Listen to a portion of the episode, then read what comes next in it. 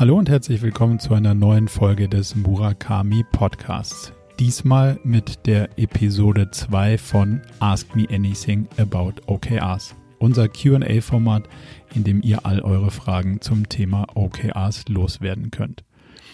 Heute hatten wir eine kleine und überschaubare Runde aufgrund der bisschen kurzfristigen Einladung. Ähm, dafür hatten wir aber sehr, sehr viel Zeit, um tief in die Themen einzutauchen und wir hatten einige Themen dabei, die Sie sehr, sehr oft in unseren Projektanfragen ähm, immer wieder begegnen. Und deswegen bin ich ziemlich froh, dass wir die mal ausführlich beleuchten konnten. Zum einen ging es vor allem darum, wie man OKRs in Projektorganisationen, die vornehmlich Kundenprojekte umsetzen im IT-Bereich, wie man da OKRs erfolgreich anwenden und einführen kann.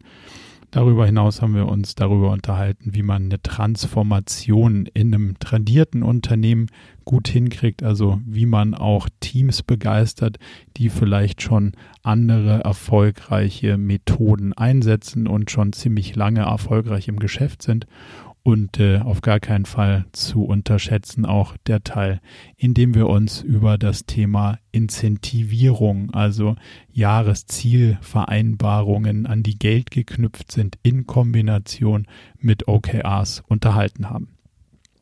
Jetzt also viel Spaß bei der Ask Me Anything Episode 2.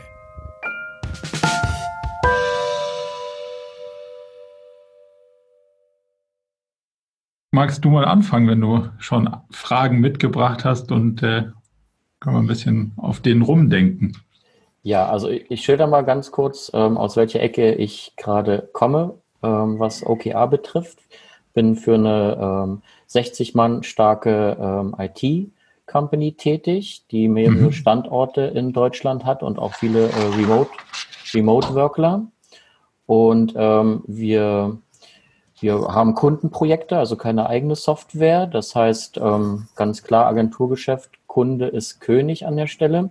Und wir beschäftigen uns jetzt tatsächlich schon mehrere Jahre mit OKR, ohne dass wir, ich sag mal, den letzten Schritt gegangen sind. Und ähm, dieses Jahr, nun endlich, ähm, wollen wir wollen wir doch konkreter werden. Ähm, wir haben aktuell bei uns ähm, drei Gespräche mit den Mitarbeitern, ein Jahresgespräch, wo Ziele vereinbart werden und zwei Feedbackgespräche, ähm, wo, wo man halt, das, das Gute ist, dass man halt nur noch über vier Monate zurück sprechen muss und vier Monate nach vorne und nicht mehr so wie früher ein Jahresgespräch und man quasi einen Zeitraum von zwei Jahren überblicken muss. Ein komplettes mhm. Jahr zurück, ein komplettes Jahr nach vorne. Und ähm, deswegen denken wir bei der Einführung von OKRs auch äh, in den in, in Tertialen, das Wort ist jetzt mein neues Lieblingswort, ähm, ähm, vier Monate ähm, das, das zu betrachten, ähm, um die Leute auch einfach ein bisschen besser abzuholen. Keine Befürchtung dass viermal im Jahr diskutiert werden muss, sondern wir bleiben in unserem Turnus, ja, drei Gespräche pro Jahr. Und ähm, meine Hauptfrage ist, ähm, wie, wie bringen wir das mit unserem agilen Softwarevorgehen in Verbindung? Sprich, wie passt das zu Scrum, wo wir ja im Zwei-Wochen-Rhythmus ähm, Aufgaben bekommen ähm, für unsere Entwickler, ähm, also quasi die, die Ziele, die Aufgaben da an der Stelle ähm, sehr projektlastig sind. Wie, wie bringen wir das in Einklang mit Unternehmenszielen? Also, dass die Leute sich ähm, weiterentwickeln in, in bestimmten neuen Technologien und so, so weiter, die abseits der eigentlichen Projektarbeit sind. Mhm. Das ist gerade die Herausforderung, von der ich stehe, weil sie haben Dailies im Scrum, sie haben äh, Weeklies mit dem Kunden, sie haben äh, Scrum Reviews und Retrospektiven und zwei Wochen Rhythmus und jetzt komme ich mit äh, ähm, viermonatigen mit viermonatigen ähm, ähm, ähm OKR-Retros äh, und, und auch vielleicht monatlichen Check-ins. Ähm, da, da wird mich interessieren, wie kann da eine Überforderung entstehen, wenn ich sie mit Zielen, die abseits der Projekte stattfinden, ähm, noch konfrontiere? Ähm, das Problem daran ist, dass die Antwort sehr vielschichtig ist. Aber da viele unserer Kunden diese Herausforderungen sozusagen sehen, ist eigentlich äh, super, dass wir uns dem Thema mal widmen können, weil wir das ziemlich oft haben. Also die Herausforderung ist ja Projektgeschäft ähm, in, in ein Zielsystem zu bringen und abzubilden. So. Das müssen wir jetzt mal so ein bisschen abschichten. Ähm, fangen wir bei der einfachsten Betrachtung an und das ist, wie passt Scrum und OKRs eigentlich zusammen? Blenden wir mal das Projektgeschäft kurz aus, sondern sagen einfach nur mal, was ist der, der, der beste Modus, wie Scrum und OKRs zusammenarbeiten? Wenn du das betrachtest, ähm, sind die ja relativ ähnlich. Also wir zerlegen eine größere Herausforderung in kleinere Teile und die kleineren Teile versuchen wir in Sprints sozusagen zu bearbeiten. Jetzt ist bei einem Scrum-Prozess der Zyklus zwei Wochen und bei einem OKR-Prozess eben drei Monate oder in deinem Fall vier Monate. Das passt ja eigentlich von der Grundidee ganz gut zusammen. Die Denkweise ist die gleiche. Ich versuche mir was vorzunehmen und dann in einem bestimmten Zeitraum ununterbrochen daran zu arbeiten, genau das, was ich vorher mir vorgenommen habe, auch zu delivern. Möglichst störungs- und unterbrechungsfrei. Wenn die Grundmuster eigentlich gut zusammengehören, dann kann man das auseinanderziehen und kann sagen, vielleicht ist OKRs in der Kontextbetrachtung Scrum of Scrums. Also OKR gibt dir sozusagen in einer drei oder deinem Fall vier Monats Perspektive die Inhalte vor, in Anführungszeichen, oder du definierst über deine OKRs die Inhalte, die du für diesen viermonatigen Sprint in deinem Fall rausgesucht hast, wo du delivern willst. Und der Scrum-Prozess darunter zerlegt das in zwei Wochen Sprints und sorgt dafür, dass die Aufgaben auch erledigt werden. Das heißt, das gesamte Team, was mit Scrum arbeitet, delivert auf dem OKR-Set Darunter haben die Leute nicht mehr einzelne OKR-Sets, weil sonst würde sich das beißen. Also du Scrum und OKRs auf Personenlevel runterzubrechen, wäre eine Doppelung und damit eine Überforderung und das macht nicht so viel Sinn. Aber wenn das Scrum-Team ein OKR-Set hat für drei Monate und das Team dann innerhalb dieser Sprints sozusagen iterativ darauf arbeitet, die Ziele in den OKRs auch zu erreichen, dann greifen die beiden Systeme schon mal perfekt ineinander. Soweit erstmal klar und verständlich. Mhm. Mhm. So, das heißt, wir haben an der Stelle schon mal kein Problem. Das heißt, alles, was du an Zielen in dein OKR-System bringst, bringt das Scrum-System auf einer Day-to-Day-Basis äh, in die Realität und sorgt dafür, dass du deine OKR-Ziele auch erreichst. Jetzt müssen wir uns eine Etage weiter nach oben arbeiten und uns die Frage stellen, welche Ziele kommen denn jetzt eigentlich alle in meine OKRs?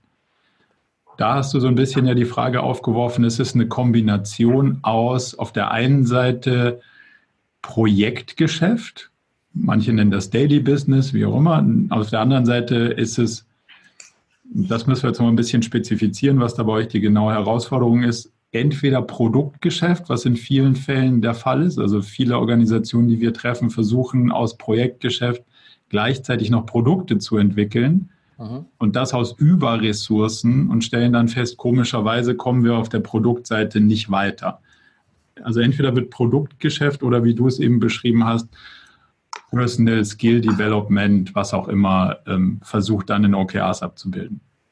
Versucht ihr gleichzeitig auch Produkte zu entwickeln oder das an der Stelle nicht? Nein, nein. Es geht Nein. tatsächlich darum, irgendwie die, die Projektscheuklappen wegzubekommen und zu sagen, ja. okay, ich bin jetzt, also Projektlaufzeiten sind zwischen äh, 16 bis 18, äh, zwischen 6 bis 18 Monaten und mhm. ähm, dass ich während dieser Zeit halt immer so open-minded bleibe und gucke, was gibt's links und rechts noch für Technologie, Technologien. Dass ich dann fürs nächste Projekt, was mich vielleicht erst am Ende des Jahres oder nächstes Jahr erwischt, ähm, irgendwie dann auch wieder besser, ähm, besser gerüstet bin. Also es geht schon so um die persönliche Weiterentwicklung ähm, neben dem Projektgeschäft, wenn man das, ja, so, so denke ich, es richtig formuliert.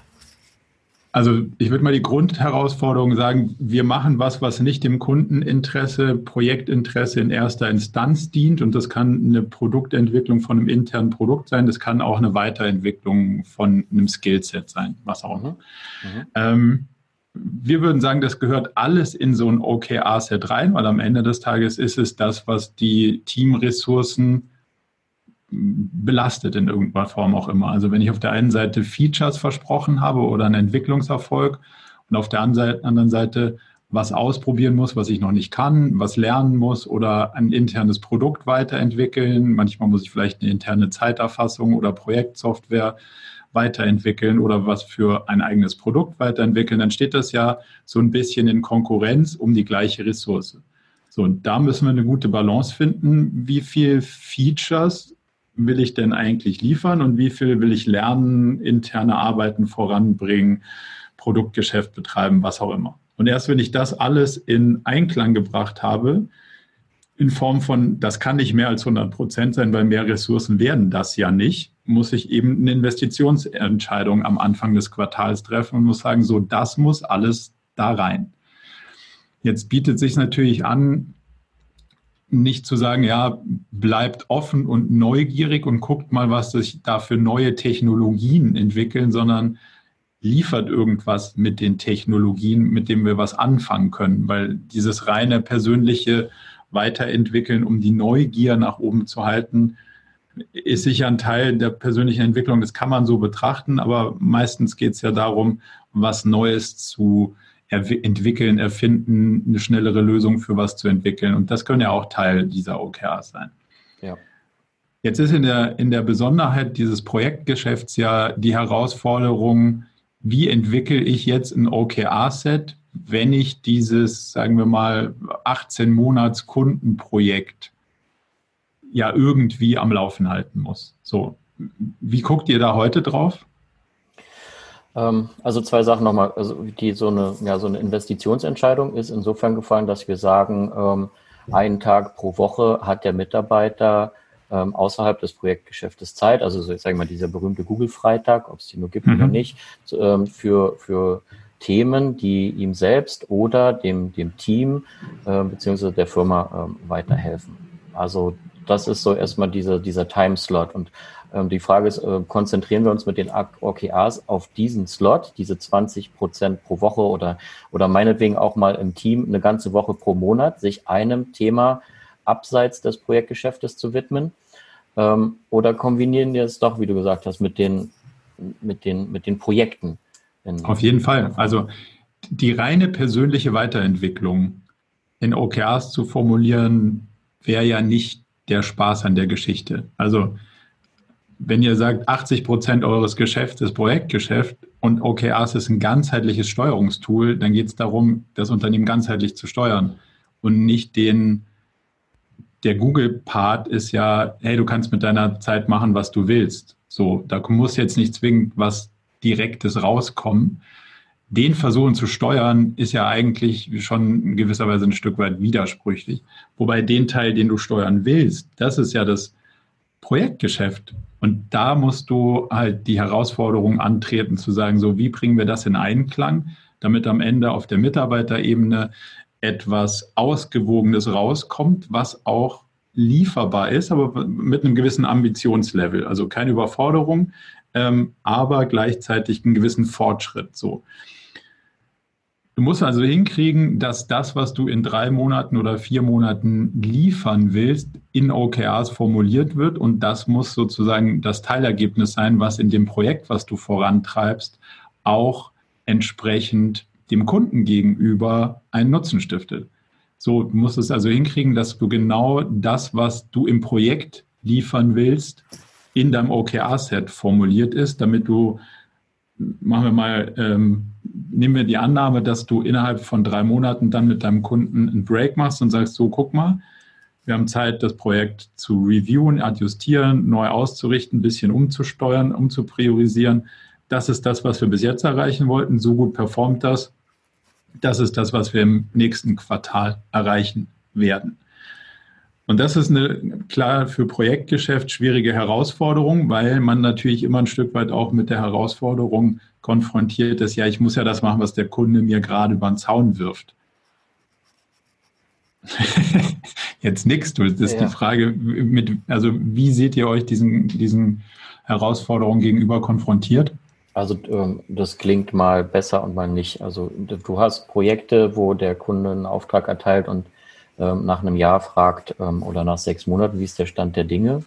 Sagt, ihr seid die Profis, macht mal, es wird schon alles richtig sein. Und du hast Projekte, wo der Kunde sagt, sie sind, sie sind natürlich, vielleicht sogar im Daily, ja, und, und, und begleiten das alles mit. Das ist ganz ähm, unterschiedlich. Entsprechend sind auch die, die Steuerungen ähm, sehr unterschiedlich. Wo würdest du das Optimum sehen?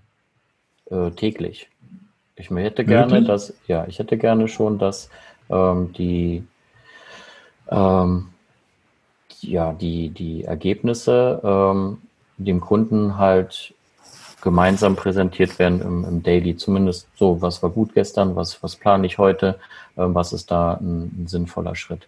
Weil die Herausforderung ist, im Zwei-Wochen-Rhythmus Sachen zu präsentieren von einer Handvoll Entwickler, manchmal bis zu einem Dutzend Entwickler. Ähm, da beide Seiten schalten aus der Erfahrung ähm, oft ab an der Stelle.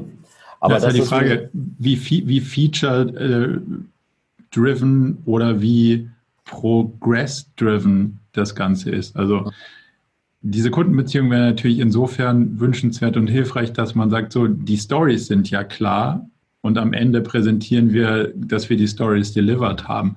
Der Weg dazwischen, also wäre meine persönliche Meinung, würde ich idealerweise den Kunden nicht zwingend äh, im Prozess sehen, sondern sagen, wenn die Story klar definiert ist und wir klar am ande, anderen Ende Definition of Done haben und sagen, so, das ist, das ist quasi wahrnehmbar, Ergebnis erzielt, hier haben wir den Effekt, den wir haben wollten.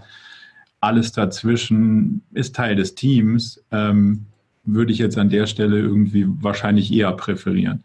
Die Herausforderung ist nichtsdestotrotz, es zu übersetzen und zu sagen, hey, auf einer Zeitachse von drei Monaten werden wir folgende Schritte gemacht haben, die zu den brauchbaren Ergebnissen führen. Also wir wollen ja erreichen, dass wir nach drei Monaten was haben, was messbar, zählbar, wahrnehmbar am Endkunden, also euer Kunde produziert das ja auch nicht für sich selber in der Regel, sondern der will ja damit auch einen Effekt erzielen, dass dieser Effekt quasi Teil eurer OKRs ist und wir dann über die drei Monate beweisen können, dass das, was wir da machen, vor dem Endkunden, dem User wirklich Nutzen stiftet, um den Effekt zu erzielen, dass du als Dienstleister und der Kunde als Auftraggeber lernen könnt, dass das, was ihr da macht, vielleicht irgendwie in die falsche Richtung geht und es dann umpriorisieren könnt oder anders bauen. Halt weg aus diesem Wasserfall, aber auch nicht im Sinne von, dir sitzt jemand auf der Tastatur und steuert dein Projekt, weil dann wäre ja irgendwie die, die Rolle des Product Owners und so dieses Teamsteuerungsthemas wäre ja so ein bisschen doppelt besetzt. Und dann ist ja die Frage, wenn man es so doppelt besetzt, ist das gut aufgeteilt? Also da ist ja schon über den OKR-Zyklus zu definieren, hey, das soll rauskommen. Und dann hast du vorhin gesagt, naja, wir machen einmal im Monat dann OKR-Check-In. Das würden wir an der Stelle auch anders sehen, sondern wir würden an dem sozusagen Sprint-Rhythmus des Scrum-Modells den OKR-Prozess ein Stück weit adjustieren und sagen, wenn der Scrum-Zyklus zwei Wochen ist, dann würde der OKR-Rhythmus auch in zwei Wochen da drauf gehen, sonst wären wir wöchentlich.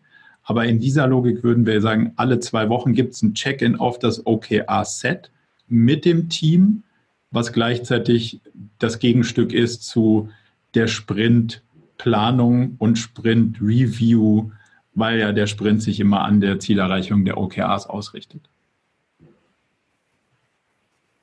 Macht das soweit Sinn? Ja, absolut. Also das ist dann definitiv eine, eine Betrachtungsweise voll, äh, die die Projekte integrieren, die hatten wir tatsächlich in der Form so nicht. Ähm, also, weil die gefühlt ähm, ist das, ähm, ist das eine ähm, Projektteam ähm, dafür verantwortlich, zu sagen, welche Methode gehen Sie. Und wenn der Kunde Wasserfall mitgeht, dann gehen Sie Wasserfall mit. Wenn Scrum ähm, vielleicht nach Lehrbuch möglich ist, dann, dann tun Sie das. Und für uns war die Idee, wie gesagt, diese Ähm, ja, die Themen, ähm, die noch dazu kommen, sei es unsere Außendarstellung, zum Beispiel Richtung ähm, Recruiting oder vielleicht sogar Richtung Sales, ähm, noch mit zu bestimmen und auch auf, auf mehrere Schultern zu verteilen. Hm, du hast zwei Probleme da drin. Das erste Problem ist, wenn du nicht alles über ein System abfährst, werden die, die Sachen, die neben dem Projekt stehen, immer aus den restlichen Ressourcen bedient. Und wenn es im Projekt eng wird, gibt es keine restlichen Ressourcen und deswegen wird es in den OKRs nie vorangehen. Mhm. Das haben wir tausendfach beobachtet. Das wird nie anders sein, weil wenn du sagst, hey, hiermit verdienen wir eigentlich unser Geld und dann gibt es noch das, dann nimmst du A, OKRs komplett die Wichtigkeit, weil du sagst, ja, das hier ist wichtig und dann gibt es noch Zeug, was wir nebendran machen. Irgendwie wollen wir das schon auch, aber wenn es eng wird, mach lieber erst das Projekt und dann mach das. So, du, du nimmst dem ganzen System erstmal ähm, seine Berechtigung und wichtig ist, dass das System eine Berechtigung hat und sagt, das ist es, sonst nichts. Das bringen wir da rein und da drin haben wir eben diese ausgewogene Investitionsentscheidung zwischen so viel Projekt, so viel Sales, so viel persönliche Weiterentwicklung. Here you go, da drauf ist ein Commitment.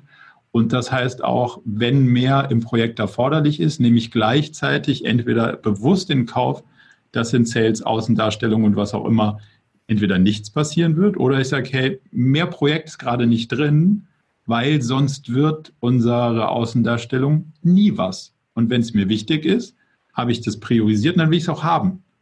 Und dafür muss ich dann aber auch be bewusst bereit sein, weniger in Kauf zu nehmen auf der Projektseite. Also du musst die Ressourcen über einen Kamm scheren. Mhm. Und gleichzeitig ist so ein bisschen das Problem, wenn du versuchst, agil zu steuern, und das ist ja OKRs und Scrum kommen ja aus der gleichen Denkwelt, deine Verträge aber in einer anderen Welt machst, in einer Wasserfallwelt, und sagst so, am dann wird das und das delivered, dann sprengt das ja das komplette Konstrukt deines Gedankenmodells, weil du irgendwo einen Vertrag unterschrieben hast, der dich zu einem anderen Denkmodell zwingt, was dann zweifelsfrei zu Spannungen führen muss. Das geht gar nicht anders. So, wenn du nicht bereit bist, dem Kunden gegenüberzutreten und zu sagen, guck mal hier, das ist die Welt, in der wir leben, wenn du da irgendwie Lust hast, mitzuarbeiten, cool, dann passt das irgendwie so von unserer Taktung. Wenn nicht, dann müsstest du dir überlegen, ob du dich vielleicht mal dieser agilen Welt aufschließen willst. Wenn du Wasserfall kaufen willst, sind wir vielleicht einfach auch nicht die richtigen, weil offensichtlich hat die Welt gelernt, dass das nicht so gut funktioniert. Das heißt aber, die Frage ist, was willst du als Dienstleister für eine Haltung entwickeln gegenüber jemandem, der dich beauftragt? Also sagst du, hey, wir haben ein gutes Verständnis von, wie man Software entwickelt so würden wir sagen, geht das heute und so haben wir gelernt, geht das eher nicht. Wenn du das so kaufen willst, wie es eher nicht geht, helfen wir dir gerne dabei, die neue Welt zu verstehen oder wir sind auch offen, da Experimente zu machen, aber bringen nicht die beiden Welten irgendwie übereinander. Das hat schon sehr, sehr viele Dienstleister zum Stolpern gebracht. Hört sich erstmal quasi kontraintuitiv an, weil das dem Kunden ja sozusagen ein Pushback gibt und sagt, hey, du musst mal über dich nachdenken, bevor wir sauber mit dir arbeiten können. Aber wenn du ein guter Dienstleister bist, dann ist es ja auch fair, dass du sagst, du hast ein gewisses Standing, du bist der Profi, du hast ein Verständnis davon, du kannst garantieren, dass es so gut läuft. Aber wenn es anders läuft, kannst du bestimmte Sachen eben nicht garantieren und dann würdest du es gerne so auch lieber nicht machen. Mhm wenn man das nicht versucht, sauber zu kommunizieren, kann man nicht als in irgendwelche Probleme geraten an der Stelle. Und der dritte Punkt vielleicht, OKRs ist gemacht für Steuern in Unsicherheit. Also Komplexität zu steuern, Sachen, wo Ursache-Wirk-Prinzipien nicht klar sind und sich iterativ zu verbessern. Was unspannend ist, ist persönliche Entwicklungspfade abzufahren und zu sagen, hey, du musst sieben Kurse besuchen oder du musst mal mit der Technologie rumspielen, weil das kann ich vorher einschätzen, wie lange das braucht und danach kann ich sagen, ja, das hat jetzt jemand gemacht oder nicht. Das ist aber nicht Steuern in Unsicherheit. Steuern in Unsicherheit ist eben genau zu sagen, ähm, wir kennen das Ursache-Wirk-Prinzipien noch nicht und wir versuchen genau das rauszufinden und iterativ zu verbessern. Das ist vielleicht einer der wichtigen Punkte. Und der letzte Punkt, den du bei Projektgeschäft noch beachten musst, ist, ein Projekt ist definiert als, es gibt ein festes Ziel mit einem festen Umfang und dann muss ich mir die Ressourcen besorgen, die ich brauche, um dieses Ziel zu erreichen. Produktgeschäft ist, aus der, um einen Kontrast zu geben, wir haben feste Ressourcen, sieben Entwickler, und mit den sieben Entwicklern sage ich dir, in dem Quartal kann ich folgende Features, folgende ähm, Eigenschaften am Produkt, folgende Bewertung vom Kunden, was auch immer, verbessern, entwickeln, nach vorne bringen, Kundennutzen stiften. Das heißt, der Scope ist bei dem einen klar, bei dem anderen ist die Ressource fix. Wenn du versuchst, beides miteinander zu verheiraten, den Scope aufzumachen und die Ressource aufzumachen, kommst du in eine Gleichung mit zwei Unbekannten und die war in der Schule schon schwer lösbar.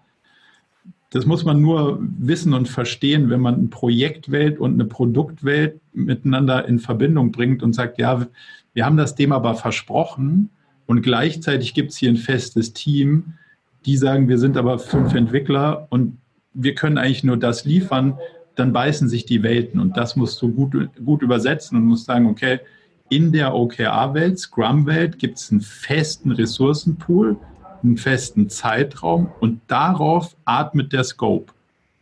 Das ist ja das, was im Sprint passiert. Ich habe zwei Wochen mit X Entwicklern und dann sage ich dir, was dabei rauskommen kann.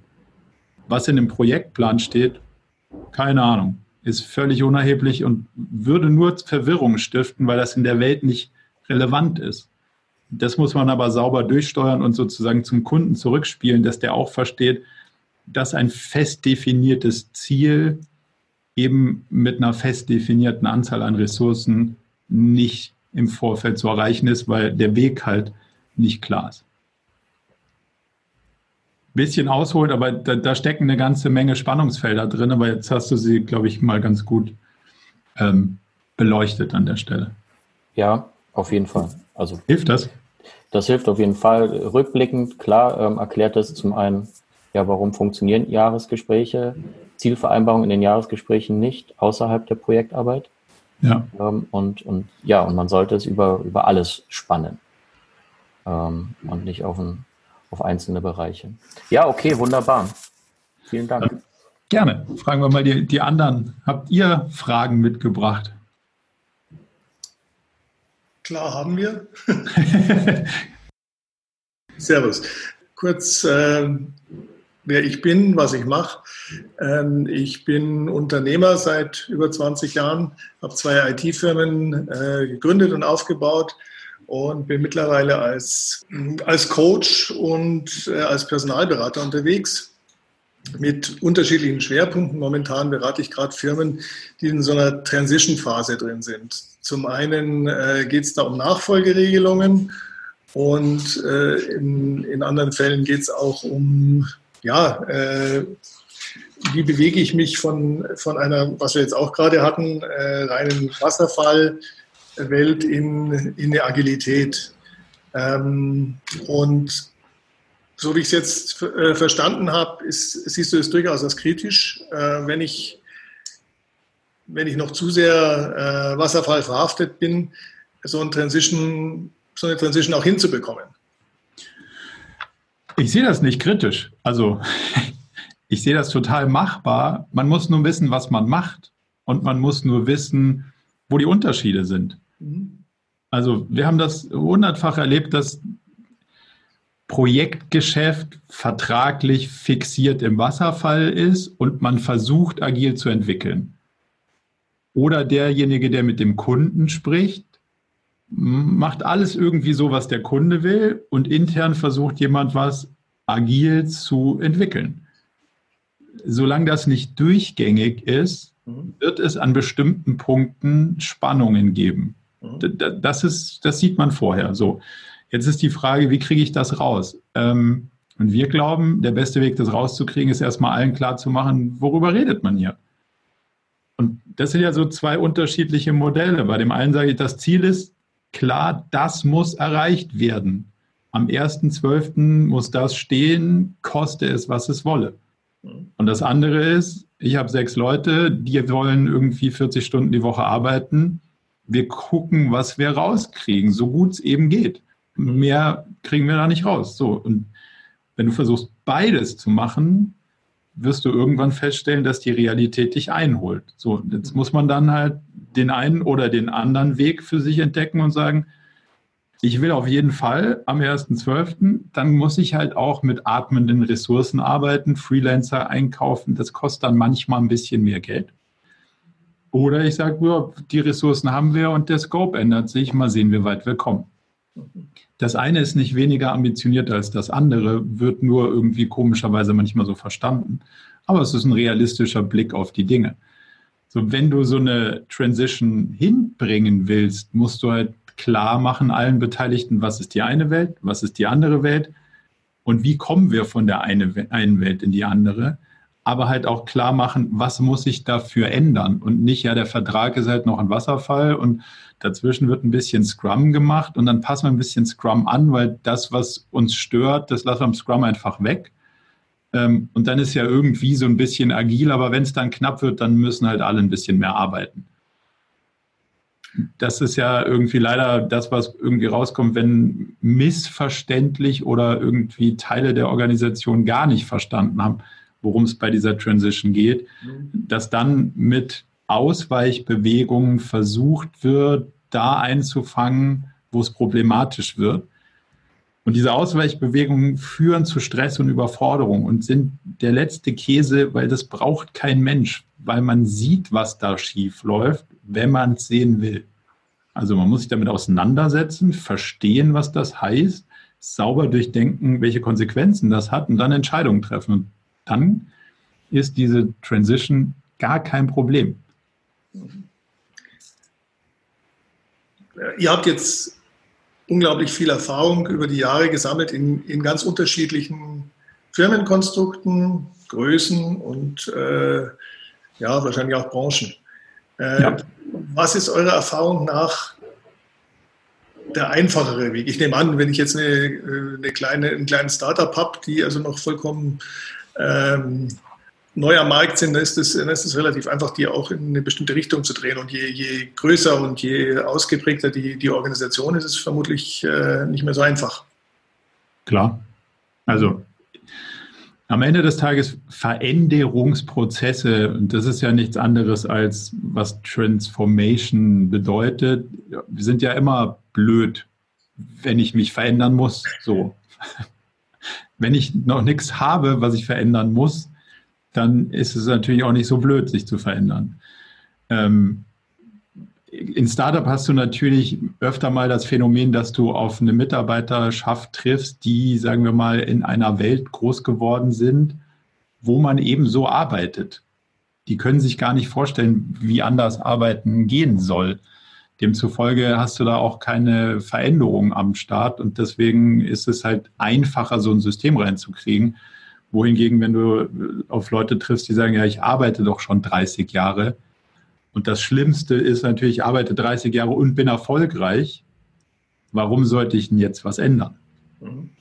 So, da wird es ja dann schwierig, diese Veränderung überhaupt erst zu hinzukriegen. Jetzt haben wir eine Menge Erfahrung mit Veränderungen gemacht und ähm, wir haben sehr, sehr viele davon erzwungen, sage ich mal, durch die Einführung von OKRs. Also da bin ich sicher, zwar ein angenehmer Typ so unterwegs, aber auch ein ziemlich penetranter Ansprechpartner, wenn es darum geht zu sagen, hey, da lassen wir nicht locker, um eben diese Transition von A nach B hinzukriegen, müssen wir aber bestimmte Sachen verändern, sonst kommen wir Quartal für Quartal für Quartal an den gleichen Herausforderungen, an den gleichen Fragestellungen, an den gleichen Problemen vorbei.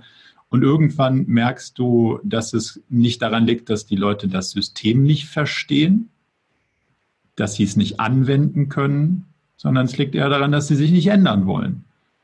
Was ein fairer Punkt ist. So, mittlerweile bin ich ein Stück weiter und würde sagen, du musst erstmal eine Veränderungsbereitschaft herstellen. Und wenn jemand sagt, ja, ja, wir wollen, dass das neu wird, dann musst du die Frage stellen, alle wollen, dass es besser wird. Die Frage ist, willst du auch, dass du deinen Part dazu beiträgst, dass es sich ändert. Das heißt, wahrscheinlich musst du dich auch verändern. So, und wenn du dafür ein Commitment hast, dann kriegst du das auch in tradierte Unternehmen rein, in traditionsreiche Unternehmen mit einer gewissen Heritage, mit einem gewissen professionellen Anspruch, mit einer gewissen, ähm, ja, sagen wir mal, auch Erfolgsgeschichte. Weil die sagen ja, hey, es klappt doch wie heute und ich habe doch gelernt, so zu führen, zu steuern, zu managen. Mich jetzt in ein neues Gebiet zu begeben, ist ja auch gefährlich, weil ich verlasse das, was ich kann, zu was, was ich experimentieren muss. Und möglicherweise ist auf der Veränderung für mich auch irgendwie Scheitern dabei. Das könnte mich meine Ansehen, Position, was auch immer kosten. Also der größte Part dieser ganzen New Work Way, wie auch immer man das nennen will, Geschichte ist ja, das Visier aufzumachen, seine Krawatte irgendwie wegzuschmeißen und zu sagen, ja klar, ist menschlich. Und je komplexer die Welt wird, also je weniger du und ich wissen, was Ursache und Wirkung ist, desto mehr müssen wir gegenseitig ja akzeptieren, dass wir beide keine Ahnung haben. Wenn ich aber in einer Welt groß geworden bin, wo ich der große Chef bin und ich weiß ja, wie es geht und du bist eher der Mitarbeiter und ich erkläre dir, wie es geht, dann wird es natürlich schwierig, irgendwann zu ändern und zu sagen, ja, jetzt muss ich zugeben, jetzt weiß ich auch nicht mehr, wie es geht.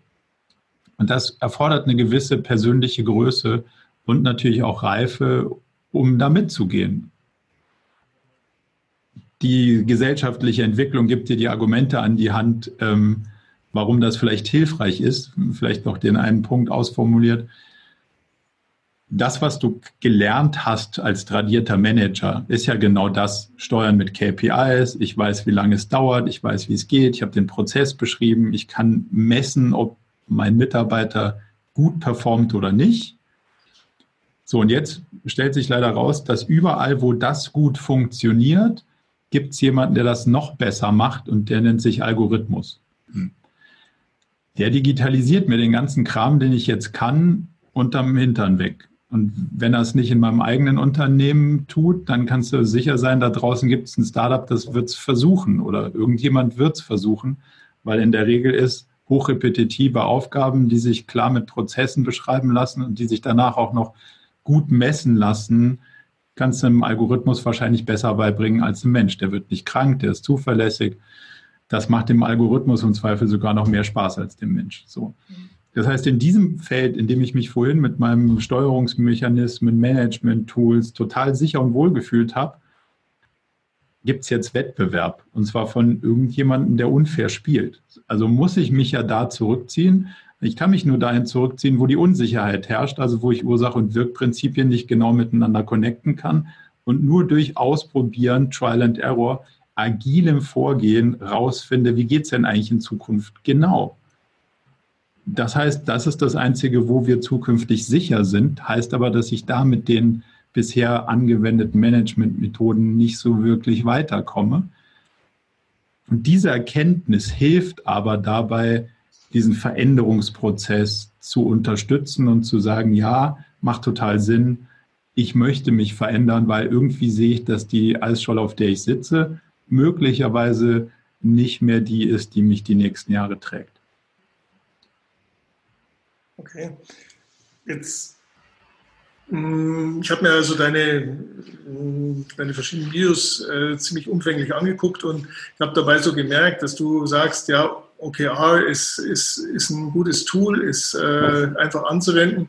Aber was bei den meisten fehlt, ist ja so ein bisschen der, äh, der ganze Rest. Rüber, äh, wenn man jetzt äh, von Visionen spricht oder, oder von langfristigen Strategien, das ist schwierig. Ähm, wie, wie, ist, wie ist deine Erfahrung da? Kannst du, äh, kannst du mir ein Beispiel geben, wo das, wo das super gut funktioniert hat? Ich habe ich hab so rausgehört, dass, dass das für dich der schwierigste Punkt ist. Und ich glaube es auch. Also ich glaube auch, also wirklich äh, in ein Unternehmen, was was keine vernünftige Vision hat, äh, so eine Art der Veränderung reinzubringen, ist natürlich extrem schwierig. Ähm, es ist nicht der schwierigste Punkt, es ist in Teilen der traurigste und in Teilen auch der frustrierendste Punkt, aber theoretisch nicht der schwierigste, weil wenn wir davon ausgehen, dass es Leute gibt, die wirklich arbeiten, weil sie den Inhalt ihrer Arbeit schätzen und weil es ihnen total Spaß macht und weil sie damit was generieren wollen, was jemandem anderen was bringt, dann ist das Entwickeln von Visionen ja relativ einfach. Und wenn du dafür antrittst und eine, eine Menschenmenge dafür begeistern kannst, auf diesem Weg mitzugehen, dann ist ein Unternehmen eigentlich gut aufgestellt. Du brauchst nicht viel Shared Vision, Shared Values die gleiche Vision und das gleiche Werteverständnis. Dann kannst du OKRs relativ weit hinten oder gar nicht machen. Da wird schon sehr, sehr, sehr viel bei rauskommen. Wenn du das nicht hast, musst du natürlich anfangen, viel Micromanagement-mäßiger zu steuern, weil man versucht, auf kurzfristige Erfolge zu optimieren, mehr irgendwie zu managen, statt irgendwie rauszufinden, in welche Richtung sollte es langfristig gehen und wie kommen die Leute auf Ideen, die uns langfristig selber dorthin führen. Also schwierig ist es nicht, die Erkenntnis sozusagen, dass das erforderlich ist, die muss unserer Erfahrung nach in Teilen erstmal reifen. Viele sagen, ja, wir wollen PS auf die Straße bringen. Also ja, wissen wir schon, können wir auch. Ist total langweilig, vor allem wenn man nicht weiß, wo es hingehen soll. Und dann stellst du fest, Quartal für Quartal kommst du immer wieder zu dem gleichen Punkt. Ja, PS, also Gas haben sie alle gegeben, aber sehr wirr im Kreis rumgefahren und in Teilen auch wirklich im Kreis gefahren. So hätte man eine Menge Frustration sparen können und eine Menge auch, wo Mitarbeiter sich reinhängen, ihre gesamte Herzblut, Energie, Kraft aufwenden, um dann festzustellen, ja, hat irgendwie gar nichts gebracht brauchen wir nicht mehr, ist depriorisiert worden, hat sich vorher keiner überlegt. Und das sind ja die Sachen, wo Frustration, Überforderung, Burnout herkommen, dass du Energie in was investierst, was am Ende eigentlich Quatsch war. So. Die Erkenntnis dafür herzustellen, ist erstmal das Wichtigste. Und dann musst du fragen, hast du den Buy-in? Wollen wir wirklich auf dieser visionären, strategischen Ebene arbeiten und wollen uns die Frage stellen, wo wollen wir denn eigentlich wirklich hin? und was sind die Strategien, die uns dahin führen und sind wir bereit, die Konsequenzen zu tragen, wenn wir bestimmte wirtschaftliche Opportunitäten finden, wo wir sagen, hey, damit könnte man jetzt Geld machen. Aber es trägt nicht zur Strategie bei, das führt uns nicht zu unserer Vision, es hilft uns nicht, unsere Mission zu erfüllen. Coole Idee, lass das mal jemand anderen machen oder lass uns das mal mit einer anderen Company irgendwann später im Leben machen oder was auch immer. Aber nicht jetzt, nicht hier, nicht wir das ist ja das Schwierige. Also Steve Jobs hat auch ganz oft gesagt, die offensichtlich schlechten Ideen, die sind ja kein Problem. Also wenn dir jemand sagt, hier komm, wollen wir das machen, das ist doch Quatsch. Dann sagt er, ja, stimmt, ist Quatsch. Dann, dann lassen es alle. Die Frage ist, hey, ich habe was gefunden, damit kann man ein paar Euro verdienen. Ja, gut, dann lass doch ein paar Euro verdienen. Aber bringt uns das wohin? Ja, weiß eigentlich keiner. Da wird es ja dann spannend, diese Fragen zu stellen. Und das ist die, spannendste aller Fragen. Wie kriegst du raus, was du eigentlich machen willst mit dem ganzen Unternehmen, mit einer entsprechend großen Anzahl an Menschen und wie kriegst du das übersetzt dann, und dann kommt der logische Part, runtergebrochen in sinnvolle Strategien und auf die Strategien kannst du mit diesem iterativen Ansatz eben OKRs entwickeln, die dich Schritt für Schritt für Schritt mit dem jeweils Gelernten näher bringen zu dem, wo du eigentlich hin wolltest. Gut, habe ich verstanden. Ja. Ähm, also ich sehe OKR jetzt auch als eine Methodik, als ein Tool und Tools sind gut, wenn man den Hammer richtig rumhält, dann kriegt man den Nagel. Ansonsten wird sich schwer. Äh, Aber nicht, nicht, weil man Hammer hat, ist jedes Problem ein Nagel. Und das ist bei OKRs genauso. Ja, ja. Ja, aber es ist so. Du kannst dir nicht vorstellen, was man alles versucht mit OKRs zu lösen. OKRs kann ganz viel lösen, wenn es um Ziele geht, kann ganz viel lösen, wenn es um effizienten Einsatz von Ressourcen geht. Und dann kommen Aufbauorganisation, Prozesse, das richtige Verständnis von Zahlen, Visionen, Teamschnitt und so weiter und so fort.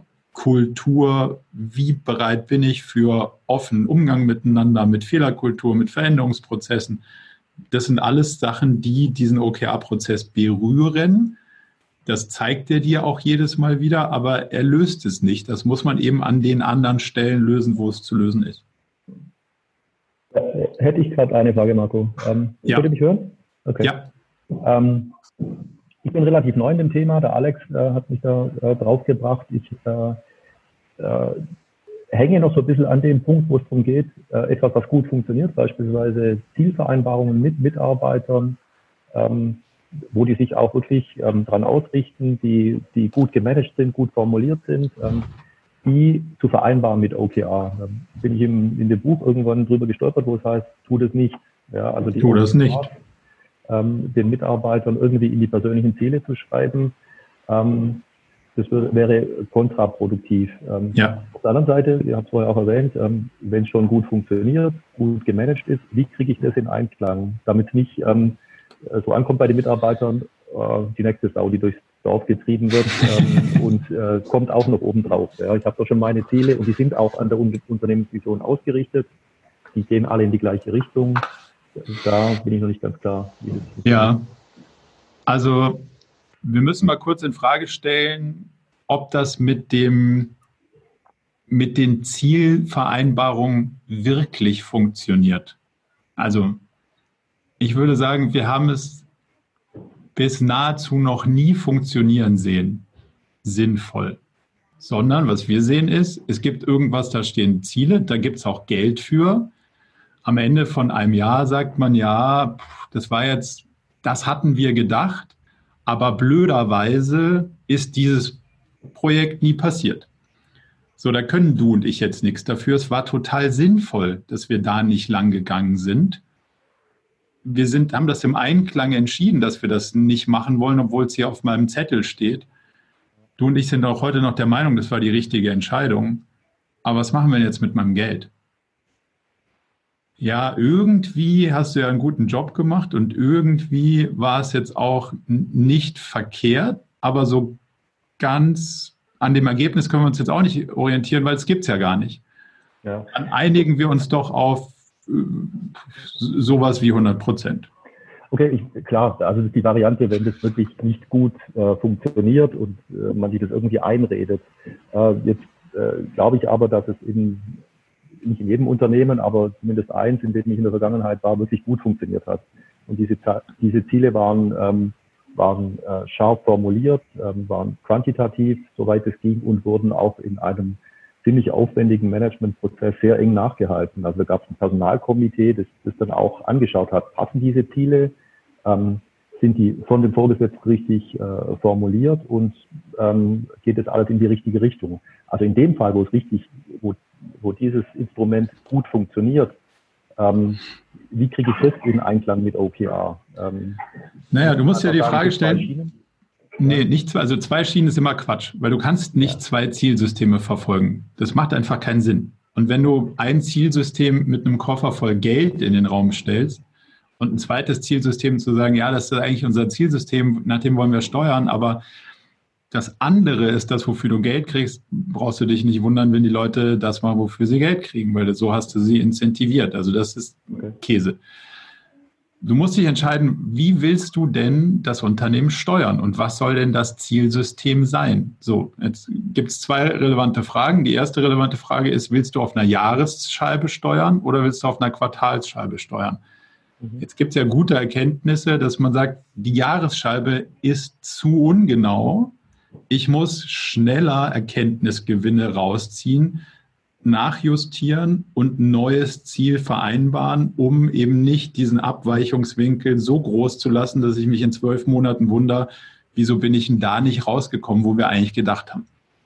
So, das ist die eine zentrale Fragestellung, warum man weggegangen ist von einem Wasserfall in Anführungszeichen hin zu agil. Das ist ja genau das Gleiche ich kann dir nicht sagen, was in einem Jahr rauskommt, aber in drei Monaten kann ich dir vielleicht ungefähr sagen, was rauskommt. Das ist ja die eine Dimension. Da mhm. musst du dich entscheiden, willst du das eine tun oder willst du das andere tun. Mhm. Die andere Dimension ist, will ich dich incentivieren, für deine individuellen Leistungen individuelles Geld zu bekommen? Das ist eine ganz einfache Fragestellung. Wenn du sagst, ja, ich will auf einer Jahresscheibe arbeiten und ja, ich will incentivieren für individuelle Leistungen und vielleicht nur provozieren, dass ich damit auch egoistische Entscheidungen fördere, dann mach das weiter mit den Jahreszielen. Und das brauchst du dann auch nicht in, mit OKRs verknüpfen, sondern dann steuer halt mit MBO. Wenn das funktioniert, do it. Die Frage ist, was passiert oder was kannst du beobachten, wenn du für individuelle Leistungen Geld gibst? Dass Leute auf ihren kleinen Bereich optimieren. Was keinem vorzuwerfen ist, weil genau dafür ist es gebaut. Sie optimieren das, was auf ihrem Zettel steht und nichts anderes. Mhm. Das haben wir aber ja schon hundertfach beobachten dürfen, dass es eben nicht hilfreich ist für das Gesamtunternehmen, wenn jemand seinen kleinen Bereich optimiert, sondern für das Gesamtunternehmen oder für das Team ist es hilfreich, wenn ein Team darüber nachdenkt, wie kann man das Teamziel optimieren und nicht, wie kann ich meinen persönlichen Bonus optimieren. Deswegen haben wir in keinem Unternehmen, das wir gesehen haben, beobachtet, dass die sowas wie individuelle Zielvereinbarung mit Geld dafür einbauen, sondern alle nehmen es raus. Scheint ein Trend zu sein. Okay, ja, gut. Also so nebeneinander ähm, wird es nicht funktionieren, sagst du eigentlich unterm Strich, sondern man muss sich entscheiden zwischen, mache ich das jetzt naja, agil oder mache ich es auf einer ja. Kannst du ja, also kannst du kurz zu Ende überlegen, wenn du die zwei Dimensionen mal durchdenkst. Ich habe ein System, das sagt mir Jahresziele und ich sage im anderen System Quartalsziele. Jetzt nehmen wir mal den Fall, dass das Jahresziel nicht so gut vorhergesagt wäre. Mhm. Was passiert? Jedes Quartal wird die Abweichung größer. Und ich bin in einem Spannungsfeld zwischen, was soll ich denn jetzt machen? Ich weiß quartalsweise eigentlich besser, was ich machen sollte. Ich kriege aber für was anderes Geld. Mache ich doch das, wofür ich Geld kriege und ignoriere das, was ich gelernt habe. Wäre schade drum. Und auf der anderen Seite durchdenken wir kurz das Geld individuell. Jetzt sage ich dir, Du kriegst relativ zu dem, was du mir heute sagst, wie viel Kilo du im Bank drücken kannst, am Ende des Quartals Geld. Mal angenommen, du schaffst realistisch 70 Kilo, wie viel schreibst du mir jetzt auf den Zettel?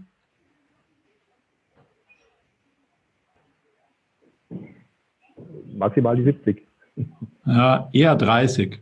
Weil du bist ja nicht doof im Selbstoptimieren. Wenn du 70 kannst, musst du dich mit nicht so viel anstrengen. Vielleicht siehst du so, ich nehme es sportlich, aber maximal die 70, aber die 100 schreibst du da nicht drauf.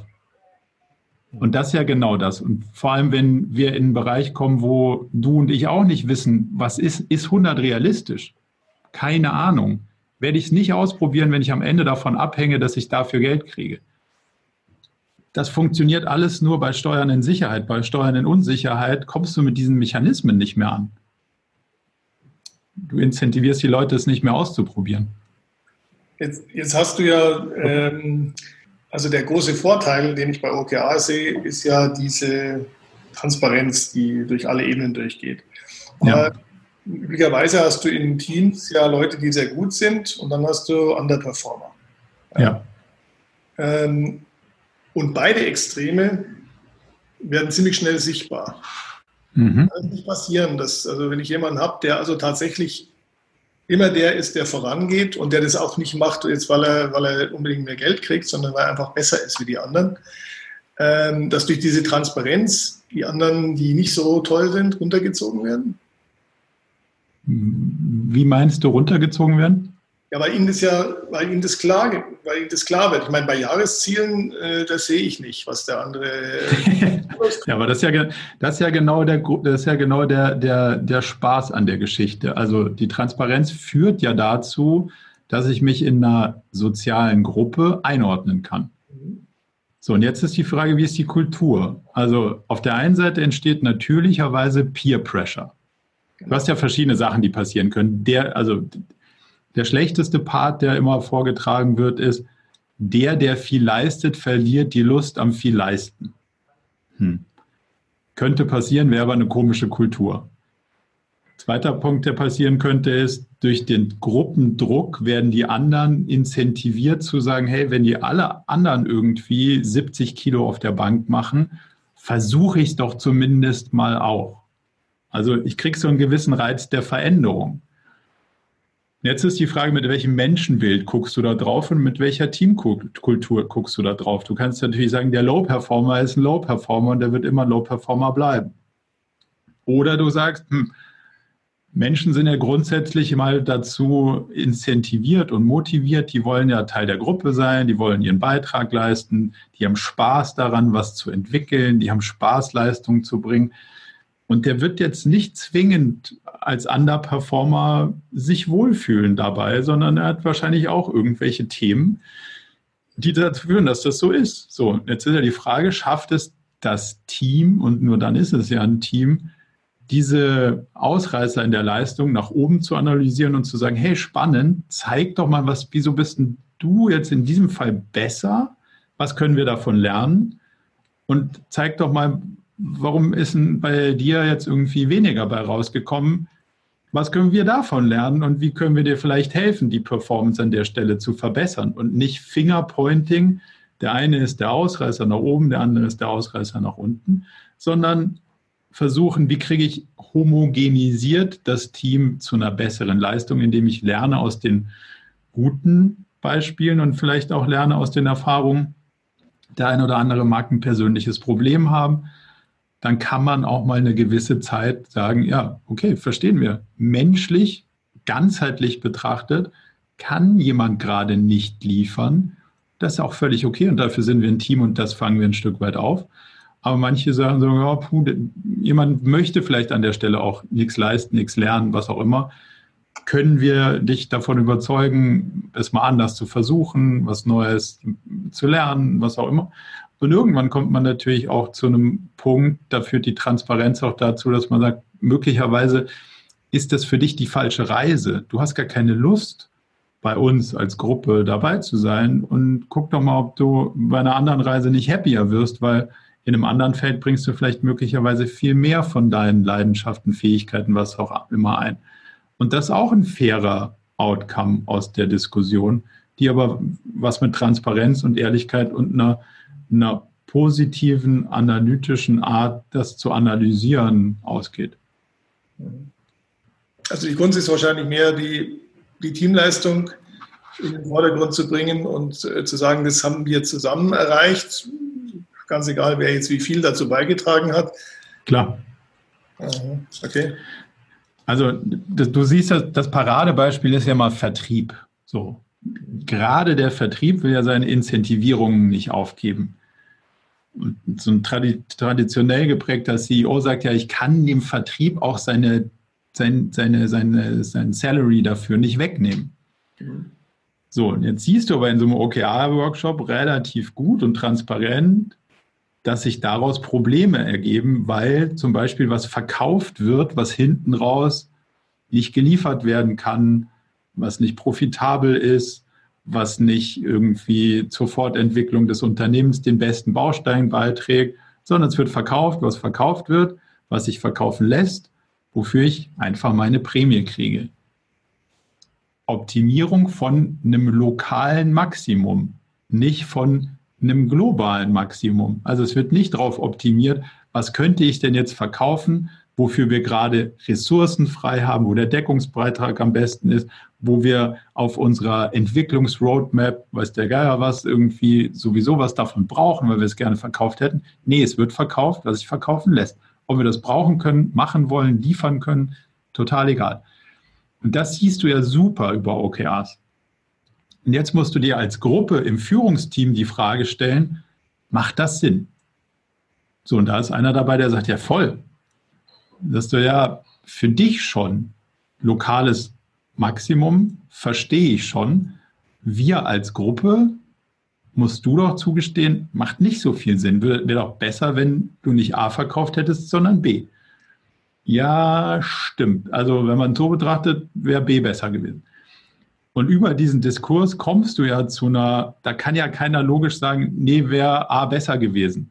Wenn er gesehen hat, konnten wir gar nicht liefern, konnten wir gar nicht brauchen, Deckungsbeitrag war schlechter als bei was anderem, was auch immer.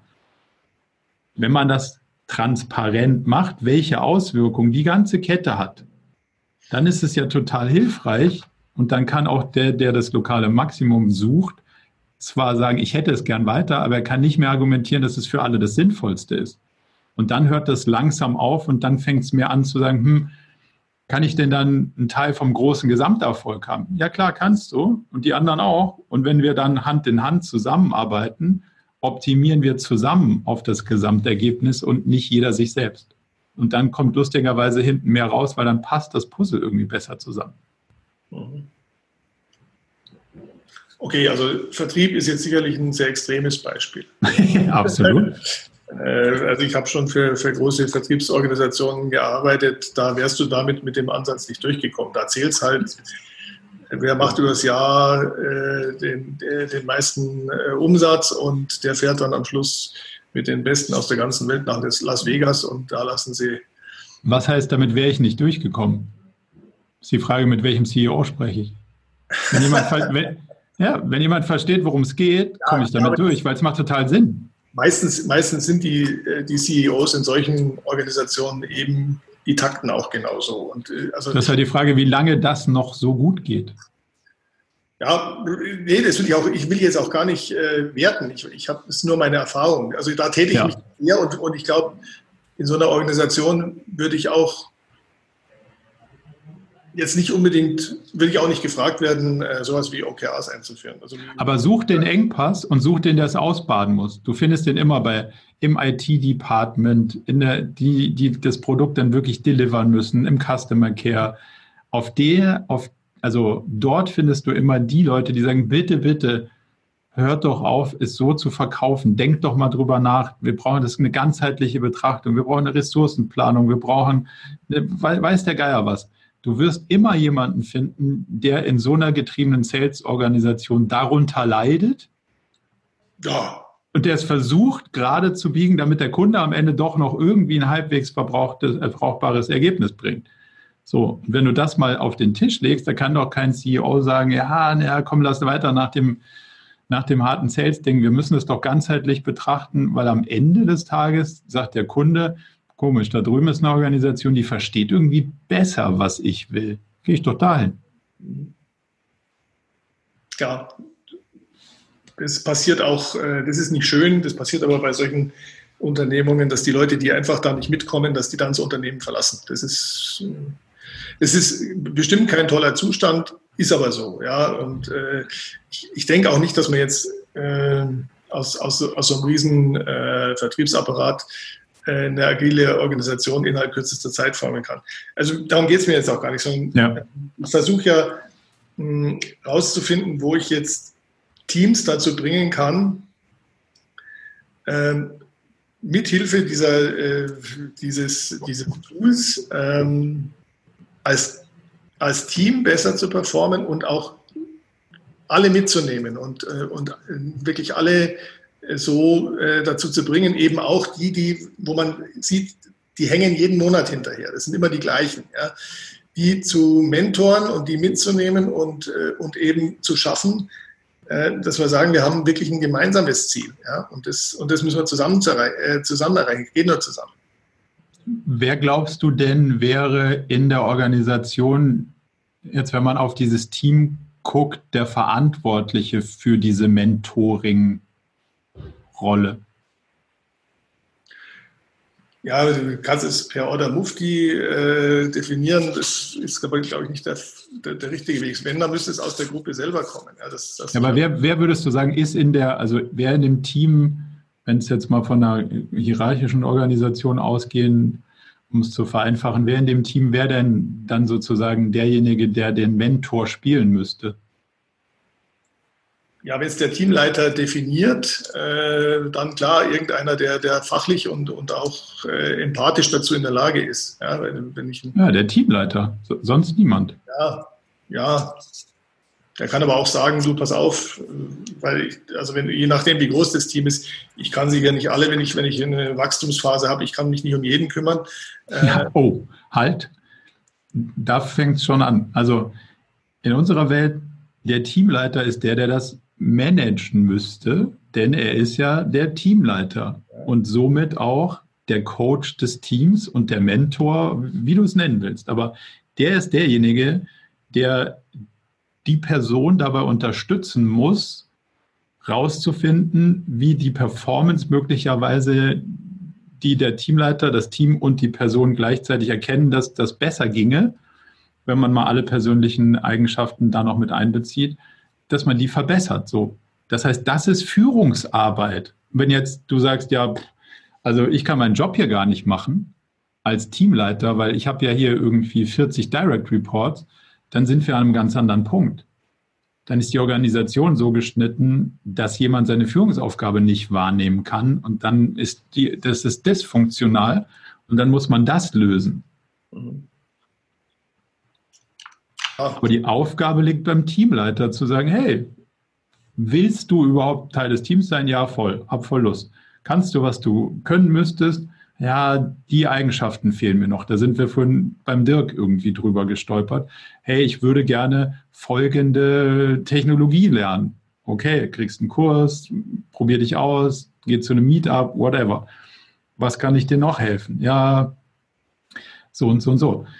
Das ist sozusagen ja klassischer Führungsauftrag in dem agilen Mindset, zu sagen, ey, ich bin ja eigentlich nicht der dir sagt, was du machen sollst, sondern ich bin derjenige, der dir die Probleme aus dem Weg räumt, damit du erfüllen kannst, was du erfüllen willst. Da fehlen möglicherweise Fähigkeiten, da fehlen Informationen, da fehlen Ressourcen, da fehlt manchmal auch was Persönliches, da fehlt Kultur, was auch immer. Aber das räume ich aus dem Weg, damit jeder im Team sich bestmöglich entfalten kann, von den anderen was lernen kann, was auch immer. Mhm. Und dann hast du auch gar kein Problem, weil dann ist die Kultur so, dass sich das Team schon gegenseitig befruchtet und nach oben zieht und, und sozusagen die Probleme erkennt und auf den Tisch bringt, offen drüber redet und löst. Okay, ja, leuchtet ein. okay. Du bist noch le leicht zurückhaltend in der optimistischen Umsetzung? Nö, nö, nö, gar nicht. Das, also, wie gesagt, äh, OKR ist für uns beide, für Stefan und mich jetzt ein relativ neues Tool und äh, wir sind total begeistert von den Möglichkeiten, die man sieht ja, und die sich bieten und jetzt müssen wir halt umsetzen. Also insofern, äh, wenn, wir, wenn wir da nicht dran glauben würden, dann würden wir es nie machen. Ja. Dirk, du hattest vorhin gesagt, dass du ein paar Fragen mitgebracht hast. Hast du noch was auf der Liste, was wir kurz anschauen wollen? Ähm, also ich hatte ganz konkret nochmal ähm, die, die Tool-Frage. Was ist eure Erfahrung? Ist es äh, reizvoll? Also ich, bei mir spreche ich von Entwicklern, von Softwareentwicklern. Ist es da äh, reizvoll für die, über ein Tool nochmal da ähm, rangeführt zu werden? Oder sollte man diese Frage wirklich nach hinstellen, weiß was ich, mit, mit äh, Google-Tabellen starten und das so einfach wie möglich halten an der Stelle? Wobei ich auch sagen, also unsere Mitarbeiter sind da ganz unterschiedlich. Manche würden sagen, oh nee, noch nicht noch ein weiteres Tool. Ähm, mhm. alleine schon Login und so weiter. Ähm, weiß ich nicht, was mich da erwartet. Und mit Google arbeiten wir eh alle in der Firma. Ähm, ist das vielleicht der bessere Startpunkt? Ähm, kann man so ein bisschen in zwei Dimensionen beantworten, die Frage. Also was ist der richtige Startpunkt und was ist der, also wie geht es dann sinnvoll weiter? Wir würden erst sagen, immer erstmal OKRs verstehen und lieber mit einem Zettel und einem Stift sauber rausarbeiten, was ist das Ziel, welche Treiber hat das Ziel, was ist die richtige Metrik, kann ich es am Ende auch messen, ist eine unterschiedliche Frage zu, könnte man theoretisch am Ende messen. Das, also da sind ja so ein paar ganz Kleinheiten, kleine Feinheiten tief in den Inhalten drin. Und die erstmal sauber zu exekutieren, ist der viel wichtigere Erfolgsbaustein. Das kann man super in Tools machen, die man schon hat. Google Tabellen, Confluence, Microsoft äh, in dieser ganzen ähm, 360-Logik da um, um das Office rum das bietet überall eine digitale Heimat, wo man transparent und offen draufschauen kann und sagen kann, ah, was ist denn jetzt vom Team A das OKR-Set und wie ist das Confidence-Level und wie haben die sich entwickelt, was haben sie daraus gelernt, das sauber rauszuarbeiten und zu dokumentieren, ist in einer Umgebung, in der ich sowieso schon arbeite, für viele Teams ein guter erster Schritt, um mal ein Gefühl zu kriegen, was brauche ich denn überhaupt, damit OKRs dann am Ende transparent funktioniert und sich gut anfühlt. Ähm, deswegen führen wir immer erstmal ein mit so einer Google-Tabellenlogik und sagen, wir fassen das mal an, wir lernen das mal mit seinen Implikationen und dann gucken wir, wo ist eine gute digitale Heimat. Ähm, wir haben zum Beispiel eine, eine ähm, Partnerschaft mit WorkPass, wo wir unseren Kunden ermöglichen, da einfach mal drei Monate reinzuschauen und zu sagen, hey, wir würden es gerne ausprobieren und dann im zweiten Quartal zum Beispiel festzustellen, ob das unsere Software ist und die uns dann auch viel mehr Einblicke und Beziehungen zu den einzelnen Zielen und Auswertungen und sowas ermöglicht. Die Frage ist, braucht es noch ein Tool oder nicht, hängt so ein bisschen von der Kultur ab. Wie digital ist das Unternehmen, wie gerne mag man Tools und, und wie hoch ist die Akzeptanz? Ähm, eine, sagen wir mal, leicht warnende Stimme an der Stelle. Wir haben aus einer Perspektive ein bisschen Probleme mit dem einen oder anderen Tool du kannst sauschön Diagramme machen und Sachen bunt darstellen. Aber zum Beispiel das Berechnen von einem durchschnittlichen Zielerreichungswert aufgrund von den Zielerreichungswerten der Key Results, also das O anhand der Key Results zu berechnen. Wenn du einen Mathematiker fragst, würde der sagen, nicht normierte und nicht gewichtete Sachen in einem Durchschnitt zu berechnen, ist die Frage, was berechnest du da? Also die Zahl hat keinerlei Aussagekraft, also wirklich zero, aber sie kommt dann schön bunt raus. Und das heißt, wenn du danach steuerst, steuerst du möglicherweise extrem auf den Holzweg, weil du natürlich nach einer optischen grünen Landschaft dich eigentlich ganz angenehm fühlst, aber nicht verstehst, dass das, was zu grün führt, keinerlei Aussagekraft hat, weil die Dinger sind nicht gewichtet, nicht normiert und dann noch nach Bauchgefühl gegradet. Also da kann nicht viel rauskommen. Demzufolge ist das ein Punkt, den man beachten muss. Und der zweite Punkt ist, in der Software gehen auch ganz viele Sachen, wo wir zum Beispiel sagen, sollte man auf keinen Fall machen. Meilensteine in Key Results, Progress, lauter Sachen, wo wir sagen, ja, das macht keinen Sinn in dem Framework. Wenn du es aber in der Software einstellen kannst, werden es Leute tun. Ähm, Johannes von WordPress hat da eine ganz saubere Sicht der Dinge eigentlich drauf. Er sagt, naja, sie werden es sowieso tun und wenn sie es da nicht tun, dann tun sie es woanders. Das kann man so nachvollziehen und ist in Teilen sicher richtig. Ähm, wichtig ist nur, dass man klar macht, das ist zwar hier, aber es ist nicht das, wo es hin soll. Also der Meilenstein oder der Progress ist nicht das, was wir erreichen wollen in der OKR-Qualität bevor ihr es auf irgendwo anders hin euch baut, schreibt es lieber dahin, dann erkennen wir wenigstens, dass die OKR-Qualität noch nicht da ist, wo sie hin soll. Aber es ist nicht, weil es im Tool auszuwählen ist, kann man es in OKRs so machen und deswegen ist es gut. Das ist so ähm, die zwei Sachen, die wir, was Software angeht, immer wieder anführen, weil wir da schon viele Sachen gesehen haben. Ähm, ein zweiter Punkt ist, oder das ist einfach eine, eine Feststellung, eine Beobachtung. Ich weiß nicht, ob die stimmt. Ähm, diese Check-ins erinnern mich ähm, immer auch ähm, an diese, ja, an diesen festen Meetings, die es so in diesem Holacracy oder ähm, Soziokratie-Ansatz gibt. Ja, dass die, mhm. die Kreise, also so diese festen, diese festen ähm, Termine haben oder diese Meetings einberufen können, wo sich die Beteiligten treffen. Also ist das Zufall, dass das ähm, im OKR-Bereich diese Check-ins gibt, im, im Holacracy-Bereich, also wenn Holacracy so eine höhere Form der Unternehmensentwicklung ist, der agilen Unternehmensentwicklung, ähm, oder ist das ähm, reiner Zufall?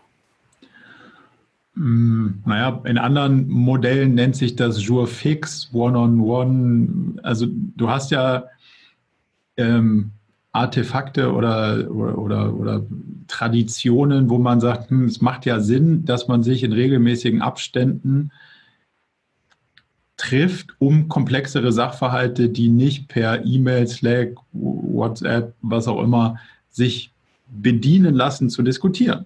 So, und das ist, glaube ich, der, der Hintergrund dahinter, dass man sagt, es gibt einen gewissen Takt und in dem Takt versuchen wir, auftretende Probleme, Sachen, die es zu diskutieren gilt, Entscheidungen, die ein bisschen umfassendere Beleuchtung erfordern, zu beleuchten und dann den entsprechenden Schritt nach vorne zu gehen.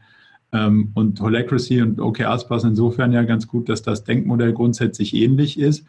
Bei Holacracy eher die Organisation sich ausrichtet und bei OKRs sich eher der Content ausrichtet.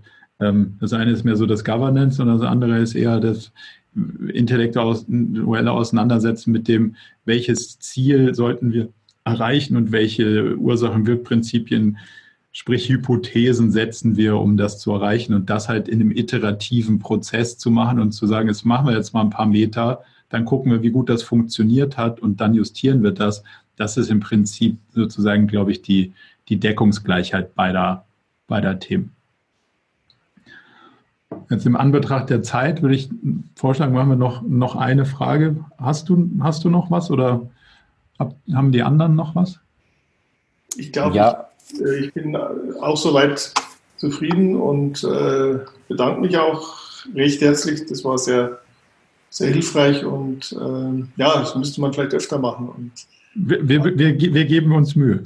ja, gerade Diskussionsrunden, die vielleicht äh, ja, wo man sich auch mehr untereinander austauscht und oder im, Aus, im Anschluss austauscht. Das wäre das, das haben wir als äh, also quasi so orchestriert als Teil unseres äh, Advanced-Moduls, ja, die genau darauf abgeht, abzielt, dass mehrere äh, Champions aus unterschiedlichen Unternehmen zusammenkommen und dann eben nicht sich zwei Tage treffen, ein bisschen frontal beschallt werden, ein bisschen was üben und dann wieder gehen, sondern halt eben drei Monate in dem Prozess sich intensiv austauschen, ihre Erfahrungen reinbringen, gemeinsam über Problemstellungen nachdenken, diskutieren und, und dann sozusagen gemeinsam so mit einer Peer Group durch den Prozess fahren. Das ist genau das, der, der Gedanke dahinter. Ähm, und jetzt hier diese äh, offenen Formate sozusagen sollen jetzt auch ein regelmäßiges Forum bieten, um, um eben solche Fragen loszuwerden. Aber freut mich, dass, dass es hilfreich ist. Dirk, du hattest noch eine Sache, habe ich verstanden, oder soweit durch? Nee, also allein, ich wollte sagen, aus der, aus der Diskussion hier jetzt heraus ähm, schließen sich halt auch nochmal sehr viele Fragen an. Also was ich halt mitnehme, ist dieser, ja. dieser Kulturgedanke. Ja, das ja. ist tatsächlich nochmal was, wo wir in uns gehen müssen. Also nur rein als Beispiel, wenn man ähm, Leuten versucht, das Thema näher zu bringen und dann heißt es, was meine persönlichen Ziele sind für alle einsehbar, was ist damit mit Datenschutz? Ähm, also dann, dann, dann weiß man vielleicht auch nochmal selber, wo man da steht und wo man ansetzen muss und welches das ist so. die vorgelagerten Fragen sind. Die Frage ist, also muss man mal klären, es ist ein Unterschied, ob es Datenschutz ist, weil welche Daten werden da schützenswert, ist die Frage. Ähm, das andere ist, es ist eine öffentliche Performance Logik. Der, der ein oder andere Betriebsrat ein Thema mit, aber ein moderner Betriebsrat zum Beispiel, der da drauf guckt und versteht, hey, das ist ja eigentlich vor allen Dingen ein Tool, um Stress und Überforderung von dem Mitarbeiter fernzuhalten, um ihm ihr den Raum zu geben, ihre eigenen Ziele zu definieren und von anderen Hilfe zu kriegen und, und was zu lernen und sich auszutauschen. Auf der Mitarbeiterebene haben wir wenn man es dann mal eingeführt hat, wenig Bedenken und äh, quasi Ablehnung dafür bekommen. Also, aber wie du sagst, ist ein Kulturthema am Ende des Tages. Gut. Ja, dann danke ich euch ganz herzlich für eure Zeit und äh, eure Interaktion und Fragen. Hat Spaß gemacht. Wenn ihr noch was habt, könnt ihr auch jederzeit dieses Ask Me Anything Formular, was wir haben, äh, nutzen und nochmal eure Fragen darüber reinschicken. Dann kriegt ihr auch da gerne eine Antwort. Ähm, und ansonsten kriegt ihr eine, gerne eine Einladung für das nächste Format und vielleicht sehen wir uns an der Stelle dann wieder. Super. super. Wie, oft planst du, wie oft planst du das zu machen? Ähm, einmal im Monat ist, denke ich, ein gutes, äh, eine gute Regelmäßigkeit. Dann wünsche ich euch noch einen schönen Abend. Dankeschön. Marc, und bis zum nächsten Mal. Rest der Runde. Danke. Tschüss. Danke. Danke. Bis dahin. Ciao. Servus. Tschüss. So, das war's auch schon mit der Folge Ask Me Anything Nummer 2. Wenn auch du Fragen hast, dann haben wir zwei Möglichkeiten für dich, die vielleicht ganz interessant erscheinen. Das erste ist unsere Online-Community. Das heißt, wir haben einen ja, Mail-Verteiler, auf dem wir sowas wie diese Ask Me Anything-Einladung teilen, aber auch ganz klare Erkenntnisse unserer letzten Jahre und Themen, die uns aktuell bewegen und über die wir uns in der Fortentwicklung von Unternehmen Gedanken machen. Da kannst du dich einfach für anmelden, sodass du keine Folge mehr verpasst und auch an den aktuellen Forschungsergebnissen so ein bisschen teilhaben kannst und siehst, was uns gerade bewegt. Und zum anderen haben wir die Ask Me Anything ähm, ja, Formulare sozusagen, in denen du einfach deine ganz konkrete Frage an uns schicken kannst. Und äh, wir beantworten die ganz individuell per Mail und werden sozusagen daraus mal eine gesammelte Folge rausbringen, wo einige Sachen, die uns per Mail eingeschickt wurden, auch nochmal zusammengefasst beantwortet werden. Also vielleicht das ein oder andere für dich ja auch spannend, um deine persönlichen Fragen zu OKRs noch loszuwerden. Wir freuen uns von dir zu hören und hoffentlich bis bald.